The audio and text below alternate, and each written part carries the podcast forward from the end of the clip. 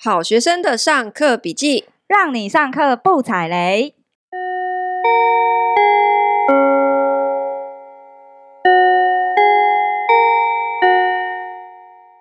大家好，我是好学生 Ivy，我是麻瓜 Tody。Ivy，你最近有没有在网络上看到一个人啊？他说他从美国回来，买了一间房子，嗯，结果。买到海沙屋，对，我觉得他超级惨，你知道他惨在哪里吗？惨在哪？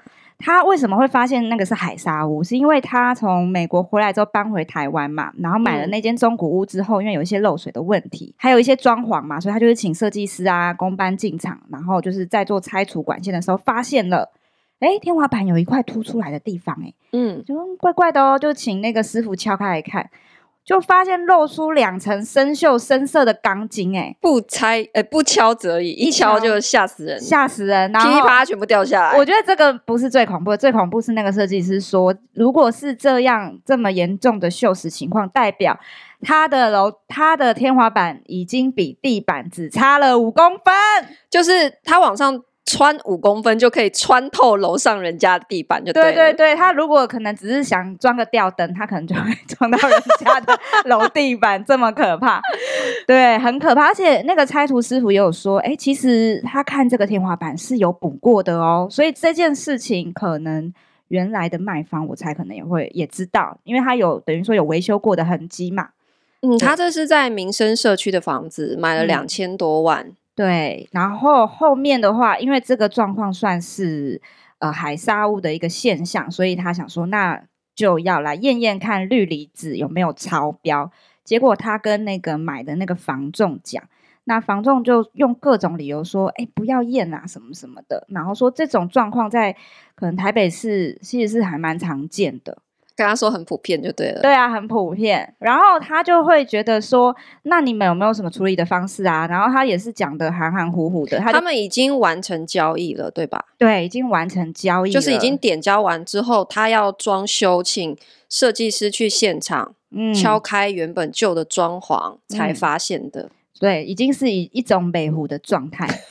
对，然后他就觉得，哎，这个房仲讲话好像他不叫没有那么信任嘛，所以他就开始去回想说，那时候他怎么会没发现这件事？那原来是他在买这个房子的时候呢，他进屋的时候其实没有办法仔细看这个房间，因为呢，那个房仲跟他说，里面原本是有一个原租客在嘛，他说，我跟你讲哦，那个原租客他呢。自己想买这个房子啦，然后可能出价太低，所以说没有要卖给他，他就不爽，所以看这个房子的买家，他们都会就是臭臭脸这样子，然后也不欢迎他们来看，所以他就房东就跟他说，所以你今天要进去看这个房子的时候，你要不要跟他们交谈，然后赶快快速看完，赶快出来这样子。Uh huh. 所以他没有办法好好看这个房子啊，他当然也都是没有办法看出这些问题。就是里面有住人的状态，然后中介带他去，还跟他说不要跟里面的租客交谈，对，因为他们不友善。对，而且就因为没有办法认真看，那当然有些物况可能就是要跟呃中介确认嘛。然后他就说，中介说啊，一点点壁癌啦，老房子很常见啦，随便修一修三万八左右啦，做个外墙防水就好了。后来买的这个苦主呢，他找师傅来看，居然。整个估下一百五十万，一百五十万只是修复剥落的部分，所有的全是重新打掉，重新做防水，因为不太确认房东讲的是真是假，他就直接问问原来住在里面的租客。那租客就跟他细讲了这个屋，租客已经搬走了嘛，因为已经交屋了，所以他想办法找到原来租客的联络方式。对，然后直接就问他这个房子你住的这段期间到底就是有什么样的问题？那个租客呢，很认真的把各个漏水点都告诉他，他说不是他不愿意记，是多到他记都记不起来，而且那个租客才跟他说。哎，其实我从头到尾都没有说不配合看房啊，而且房子漏水的地方，嗯、他们来很多次，我每次都讲一样的、啊，就是有意识的要不让他跟这个租客说话。哦哦哦，对，觉得蛮蛮可怕的。所以当他知道这个事情的时候呢，他就当然觉得说啊，那我就是一定要验这个氯离子，因为我想要知道这个房子还有什么样的问题。氯离子，嗯，对，氯离子就是要确认它有没有海砂屋的现象。那后来呢？他们真的就找了一个结构技师工会人去验这个海砂屋。哎，他验出来平均值是破一，然后天花板数值更是超过天花板。没关系，这就是我的、那个、特色，我的特色。天花板怎么了？天花板数值 超过三，那这是一个什么概念？哦，你问我吗？对啊，这什么概念？哦，什么是海沙屋啊？海沙屋就是它的那个钢筋混凝土里面有很高的氯离子成分嘛。对。那现在的标准是说，哎，它验出来超过三，其实超现在的房子超过零点三，零点三其实就超标了，就算是海沙。对，可是它是超过三，等于是整整十倍。所以你看他是不是气炸了？那他就是找了中介跟屋主要求偿嘛，反正就是用一些理由去推脱说不赔。嗯嗯嗯。那不过他好像是说，他后来翻到他们合约有里面有一个附件是有写说，呃，万一验出来氯离子超零点六的话，可以怎么样怎么样的？可以买解除买卖契约。所以他他有主张这一条。对，但是他们卖方跟中介都不愿意，就是也摆烂。摆烂，所以没有要处理。你一定会想说，那这时候就是告嘛，反正就是你你合约写这样写，你又不履行就告。不过我补充一下，因为为什么他的合约里面讲的是零点六这个标准？我刚刚讲说现在是零点三啊，对的标准。为什么？它其实是有一个年份的分界啦。哦，就是说一九九五年七月一日以前盖好的房子，当时标准是零点六。嗯，如果你是一九九五年七月一日以后建成的房子，那标准就是变成是零点三，等于是变严格啦。所以他当他是写零点六的话，那可能就是代表说他房子的年份是超过二十五年嘛，嗯、就是一九九五以以前的，所以他是适用零点六的标准。嗯，对，所以说呃，现在看起来是中介跟卖方他们都不愿处理嘛，也不愿意面对这个合约嘛，所以后来他们就想说，哦，那我要告嘛，对不对？然后他发现一件事，你上法院是要付钱的。不是请律师而已哦，上法院当然要付钱呐、啊，请律师也是要钱的、啊。对，但是你在前期还没请律师的时候，你要提告这件事情，其实你就要先付千分之一点一的裁判费，嗯，然后去主张说你要解除契约。那你想想看，哎，我是受害人呢，我还要付那两三万块钱的裁判费，而且我还要等至少半年一年的时间。就是你打这个官司，你也不一定有结果哦。所以，我们来讨论一下哈，海砂屋大家常常听到，到底什么是海砂屋？然后，如果你真诶、欸，你真的不幸买到要怎么办？或者是说你在买之前怎么样可以避免？嗯，好，我们先介绍一下到底什么叫海砂屋。刚刚简单的是提到说哈，就是所谓的你的钢筋混凝土里面的氯离子成分。嗯，那为什么不可以用海砂盖房子？其实就是。我们在一九八零到九零年代啊，那个时候是我们台湾前烟脚木的年代，有没有？嗯，所以我们台湾在大量的大兴土木盖房子，那时候经济繁荣到不行，嗯，所以就是也是缺工缺料，然后建商就想到怎么样？我买不到那些正常的什么台泥的水泥，我就去挖海沙好了。好聪明啊、哦，好聪明啊、哦！然后就立刻取得了大量的这些盖房子的原料哈，嗯、所以这就叫做海沙。他们就是去海边挖那些海里面的沙子来盖房子哦，还不用钱呢。对，嗯、那用海沙盖出来的房子会怎么样？会怎么样？就是提到说，因为海沙里面它是有氯离子的成分，那氯离子的成分它会锈蚀钢筋。嗯。好，所以你慢慢的就会发现说，你的混凝土咬不住那个钢筋，就会慢慢的剥落，然后你的钢筋也会锈蚀嘛。剥落会怎么样？剥落就会砸到人呐！啊，这么严重？剥落就会家里面还会有结构对，就是结构会不稳定。嗯、所以海沙盖成的房子，事实上它的使用年限只有六到十年呢。它，这么短哦？对，那你想这些房子已经三四。三十几年，甚至到五十年了哦。嗯，你知道像民生社区这个案例哈，民生社区大量的，如果你是没有电梯的公寓，都是五十到六十年的房子诶。嗯，好，然后如如果你是有电梯的，大概就是二十到三十年。嗯，所以海沙屋哈，它其实是有一个呃年份在，就是说我刚刚提到说，它大量的出现在。民国七呃七十到八十年，就是一九八零到九零年代，嗯，台湾前烟角木那个年代，一九八零到一九九零，对对，是嗯。最大量被使用海砂屋新建的一个年代，也就是说出现海砂屋的风险几率最高的年代，嗯。好，那所以我们在讲说，你如果想要避开买到海砂屋，因为事实上像这个案例，你就可以知道，你你很难判断这个房子是不是海沙屋。哎，对啊，他如果做了很多的装潢去遮蔽那些掉下来的那些水泥块，对，就是封在墙壁、天花板里面，你根本就看不见呐、啊。哎，我之前还有听过，就是真的是拆把那个天花板拆开来之后，发现整个全部都是锈蚀，哎。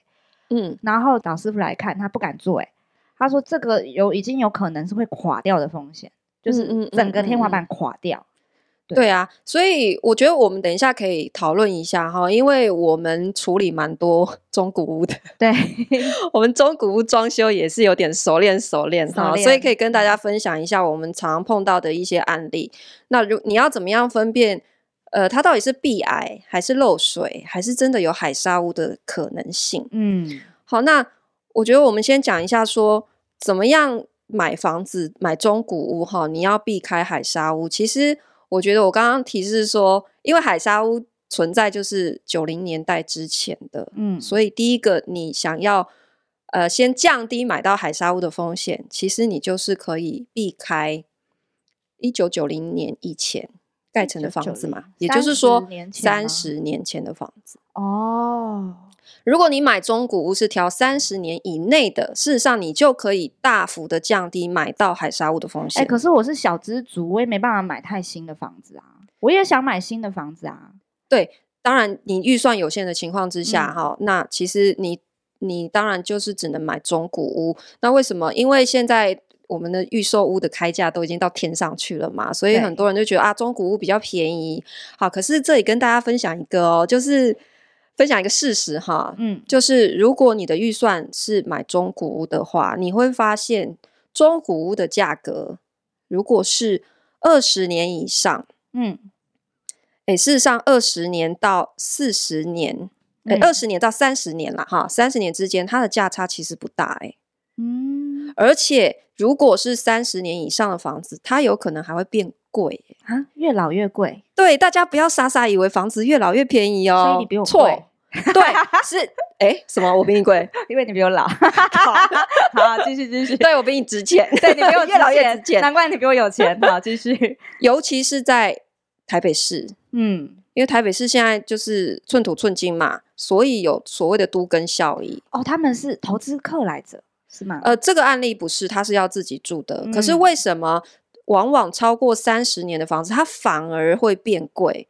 是因为很多人是看中它未来有都更的潜力哦，所以三十年或者是说四十年以上，它反而会比你二十年房子还要贵啊，这是常常出现的。所以如果你今天想要买中古屋，你是单纯想要自己住的考虑，嗯，你干嘛要傻傻挑三十年以上的房子？好像是欸，我真心觉得你你就不应该买三十年以上的啊。因为我刚刚讲说，事实上，只要超过二十年的房子，它就是进入中古屋的价格。你会发现，二十年到三十年，甚至到四十年，它价差就是你二十年的可能比四十年还要便宜。嗯，那你为什么要买一个这么老的？人家买老是因为看中它的投资效益呀。嗯，那你自己要住。你当然是要买越年轻的越好嘛，真的。那为什么二十年是一个坎？因为你如果去看那个房价哈，一个数据统计就会知道说，呃，新房子到二十年之间，一旦超过二十年的房子，它跟二十年以内的房就会出现，以台北市为例哈，一平大概就价差十五万，嗯，所以对你来讲可能会是一个很大的价差，总价来讲可能就差很多钱。对，好，所以如果你的预算你没有办法买二十年以内的，算是新古屋哈，你一定要买二十年以上，那我会建议你尽尽量挑三十年以内的，其实你就可以避开海砂屋的问题。哦，那其实中古屋还有别的问题啊，比方说我们常常听到海砂屋，还有什么漏水、壁癌，哦，这都小事，大家还很怕碰到什么什么辐射屋啊？啊，辐射屋啊。对不对？要怎么判断？辐射屋也是它有一个既定的存在年份哦。你知道辐射屋其实都是主要出现在什么年代吗？什么年代？辐射屋主要都出现在一九八二到一九八四那两年哦，这几年之间，因为那个时候刚好就是有一批钢筋嗯受到辐射的污染，嗯、然后这一批钢筋被拿去分散盖了一很多的房子。嗯，我记得没错的话，好像有差不多十六万这么多？哎，还是海沙是十六万栋？没关系，反正辐射屋的话，总之它就是集中在这几年之间。嗯，那你想要一九八四，其实也是差不多八零到九零年代嘛。嗯，所以一样啊，你如果是挑三十年以内的房子，你也不会买到辐射屋嘛。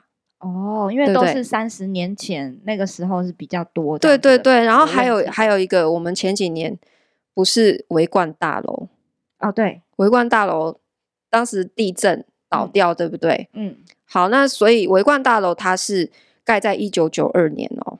那你知道我们的耐震系数是什么时候开始修法的吗？什么时候？是九二一嘛？九二一之后，我们才开始去修改我们房子的耐震系数法规。从本来只要可以耐震五级，好，然后调到你要可以耐震六级。嗯、所以九二一是什么时候？是一九九九年嘛？嗯、然后他们那时候。呃，九二一完之后，大概花了三年左右的时间才完成整个修法。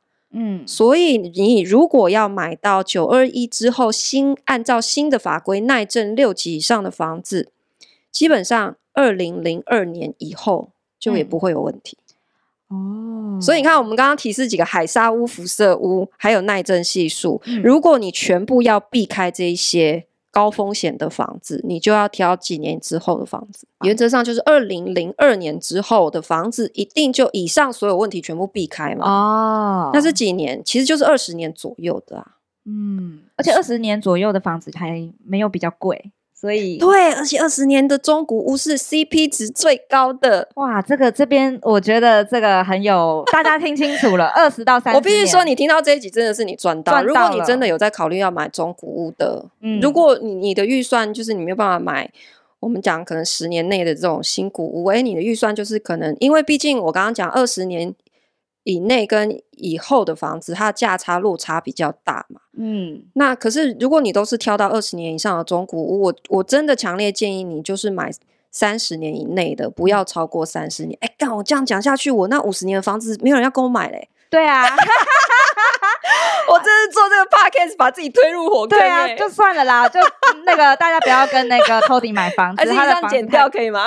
不行不行不行不行不行不行，我们是房地产界最真诚的 podcast，我们是就是最老实，然后把自己害死的 podcast。对，那大家如果有兴趣想要知道说每一个年限的房子，他们的呃价格落在哪里，每一个县市都会不太一样，那你们可以去看那个乐居。乐居是一个房地产的数据分析网站，资料分析网站，对，蛮好用的，蛮好用的。里面就会我们这里没有业配，但是对啊，乐居可是乐居要找什么业配，应该也没有。反正但是我必须说，就是乐居真的也是我蛮常会打开的一个网站。嗯，里面都统计的非常详细，真的是二零。而且你要知道某一个地区它现在有推出哪一些建案，或是中古屋、新新古屋，甚至是预售屋的行情，其实它有一个地图。嗯，非常清楚哎，你就是锁定这个区域范围，你就可以知道哇，这一栋他会把那个他会做小三 D 立体的一栋一栋房子，很可爱。然后这一栋房子哈，现在的平均价格行情是多少？然后隔壁是多少？然后这条路对面是多少？用社区的那个方式，他用地图的方式让你非常清楚知道你现在这个行情价格带在哪里，然后哪些是新推案，很清楚。哎，我们为什么要帮他做这么多？对啊，算了啦，我们拉回来好了。那刚刚讲到说，好，如果说我们真的看到一个很喜欢的房子，然后它可能年限刚好落到三十到四十年，那我们要怎么样去判断它有没有壁癌还是漏水？就是不一定全部都是一定是海砂屋啊，我们要怎么去判断这个屋况有没有问题？好，我先问你，Ivy 哦，毕竟你是我们的简师傅，没错，刚刚还去修纱窗，哦、回来对，好，你怎么分辨它是壁癌还是里面有？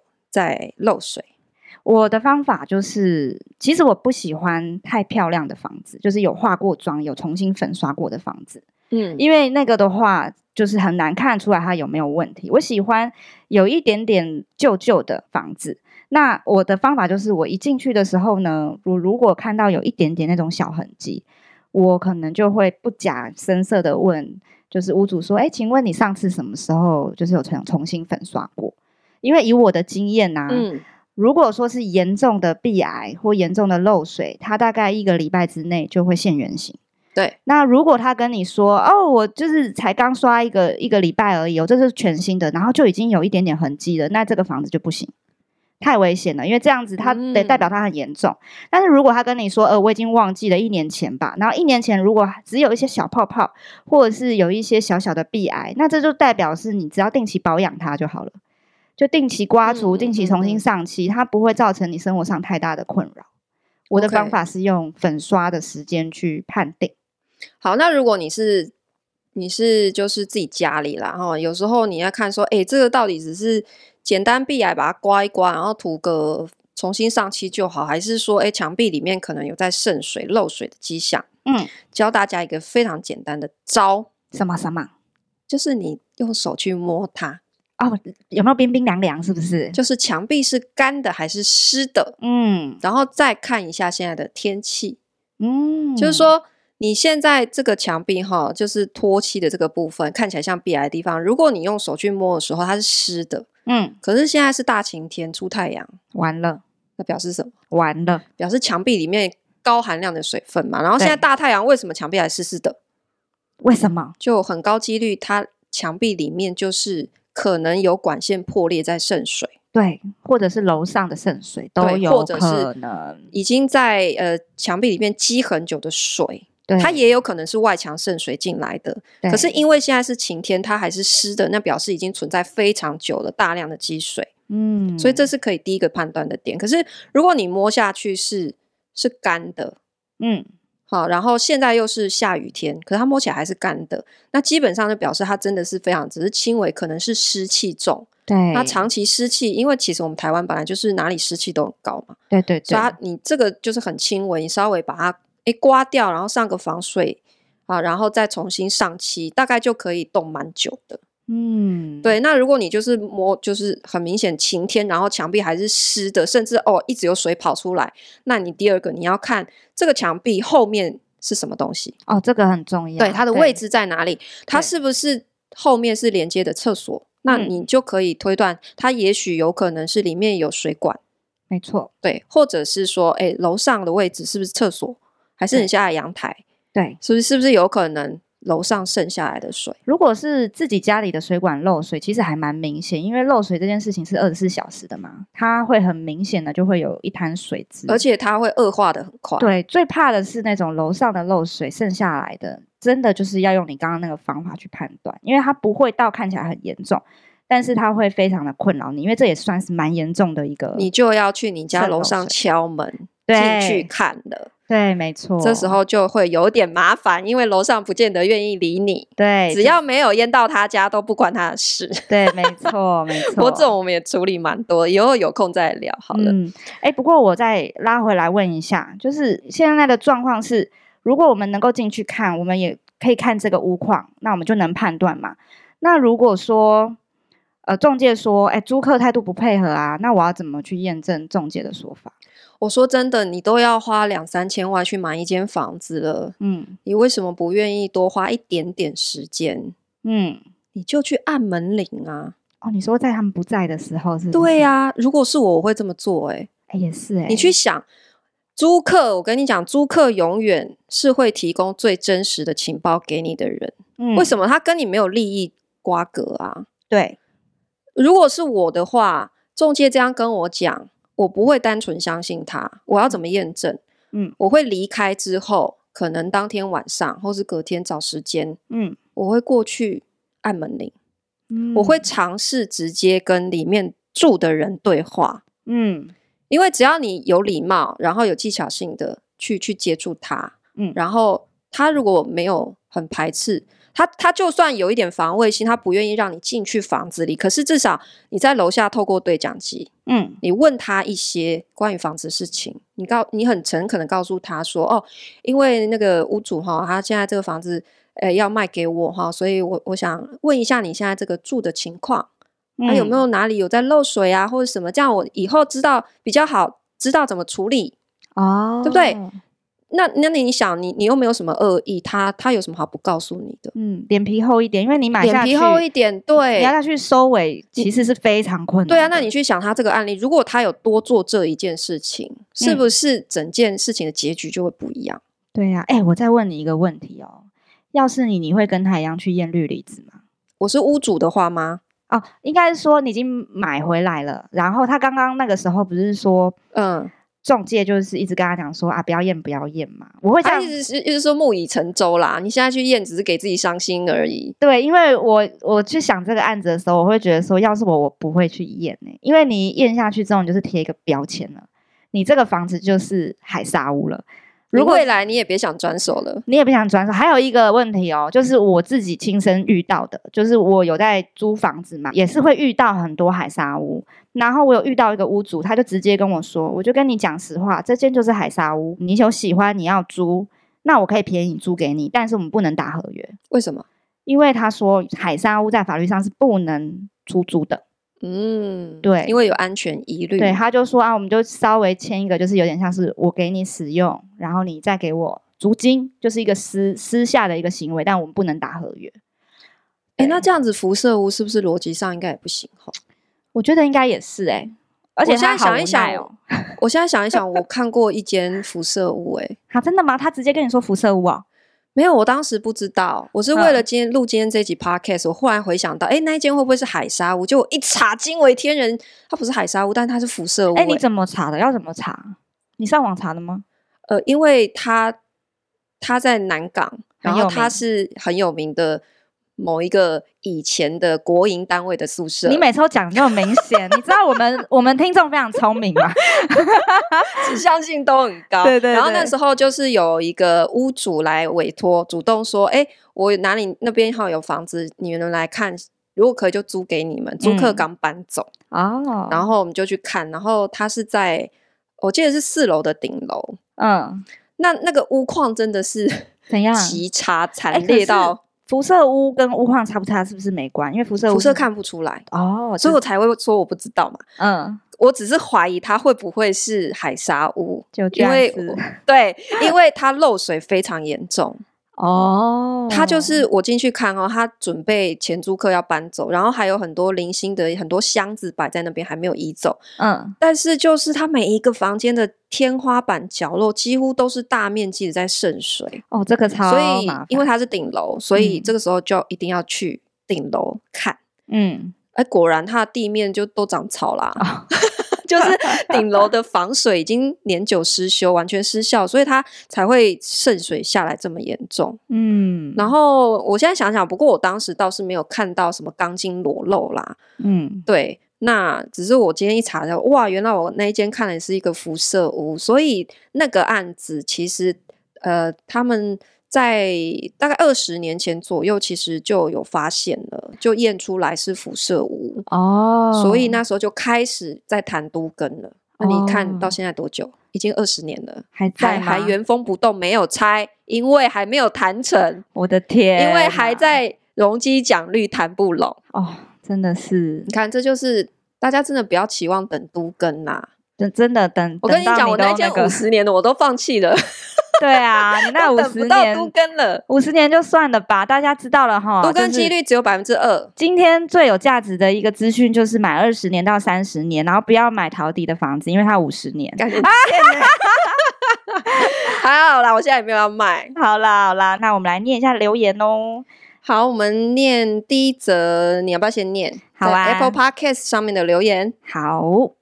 这个留言是叫 Janice 的一个听众，他留他说他非常喜欢我们，然后我就直接因为蛮长的，我直接跳重点。他夸奖我那么多，你不念哦？不要不要不要，我要讲重点。好啦，他有他也开始在上包租课程了耶，我觉得很为你感到开心。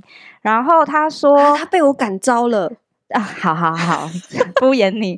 他说他因为听我们的节目找到了生活的热情，找到人生方向。而且我们除了找让他找到生活热情之外，还因为我们的买 Book Momo 的这个活动呢，让他开始买了电子书。然后他发现他这个电子书的关系，居然克服了他看纸本书的障碍。而且他说他用手机又可以直接向图书馆借电子书，他可以不出门不花钱就看好看满，然后看了很多。商业杂志跟家居的杂志哦，对，然后其他的吹捧我就不念了，但是我很开心。觉得我们就是拯救了一位不看书的孩子。不行啦，他等一下，他中间有一段夸奖我，一定要念。他说：“谢谢你们分享了很多生活不同层面的经验，不论是理财、股票、买房、书籍和包租等等，我都受益良多。”你知道是我剪片的吗？我可能会把你剪掉。好，你念，你念。老实说，一开始从淡如姐的 podcast 听到 Tody 的分享。听到包租这么辛苦，我就兴致缺缺。但因为超爱 Tody 清晰有逻辑又亲切的表达方式，嗯、想说来听听好学生的上课笔记，没想到瞬间变铁粉，现在也开始在上包租课程。那既然你要念这个，我要念我的。他说我也要谢谢 Ivy 每次的吐槽，让麻瓜的分享变得很亲民哦。还有你的勇气努力，一直到现在的成果，重新挑起我对装修房子的热情，也勇敢踏出第一步来上课。我们瞬间变成爱与勇气的节目，我觉得好棒哦。哦，我真的好喜欢看你们的留言哦，对，然后就会一直跟方尼哥说：“你看，你看，我红了。”然后方尼哥说：“那如果你在节目上提到我一次，我就要跟你收费。”怎样冠名播出？吃大便吧你！我这里呼吁你吃大便吧，因为他现在最近也开始在听。他不是一直都有在听吗？没有没有，他之前比较忙，断断续续的。现现在因为在太可惜了，我们点名他这么多次。哎，既然聊到电子书，要不要再提示一下？虽然我们就是满一一一再折五十一的活动已经结束了，但是我们现在呢还是有一个活动，就是你一样到那个页面里面去，它里面的书一样还是有五折，然后呢结账再打八折，而且到，到月底之前，十一月底之前都还是可以再打八折哦。对，所以还有大概半个月的时间，大家努力买起来，真的试试看呐，因为电子书跟纸本书那感觉是很不一样的，可以试试看，说不定你看不了纸本书，你可以看电子。书好，那我们来念第二个留言，他是私讯到我们 IG 上面的。嗯，他说听了一阵子好学生，我想说说什么？你知道当时啊，他在打这个字的时候，我是 online 的，嗯，然后你知道我想说完之后点点点点点点，我超紧张，我想说完了，他想说什么？他想骂我们吗？结果不是，他说。我想说，真的好喜欢你们在分享时那真诚与诚恳的态度，哇，就是一种保持弹性的感觉，分享自己觉得好的，但也客观的分享面对的风险跟挑战。嗯，然后他说呢，最近和另一半上摆脱金钱焦虑六部曲，哈，就是我的投资理财课，还有我的包租先修班的课，觉得被提醒了几个重点。第一个，盘点资源；第二，持续确认行动跟想要之间是否有矛盾，才能有效使用资源。嗯，三，保持弹性的思考。哎，他逻辑很清晰，哎，对啊，他还帮你就是画了重点。对啊，真的。嗯，然后他说，和另外一半想要有孩子，但可能得透过收养或高成本的代理孕母。哦，也有买房梦，本来觉得挑战重重。好，一开始特别注意到的是我们公寓性别友善的理念，觉得好有心。嗯、想到未来，如果我们想租屋，两个爸爸的家庭也不一定所有房东都能理解。讨论后决定报名实战班，就是我的包租实战班。嗯、谢谢陶迪愿意分享，提供给大家一个新的可能和弹性思考钱的方式。嗯，好感动，我觉得很温暖呢，好温暖哦。对，加油哦，加油，一定可以，可以的。好，那我们今天留言就到这边，今天的分享吧，今天留言就到这边，我我傻了，今天的分享就到这边，我们下课喽。噔噔噔噔。噔噔噔噔。噔噔噔噔噔噔，噔，布布。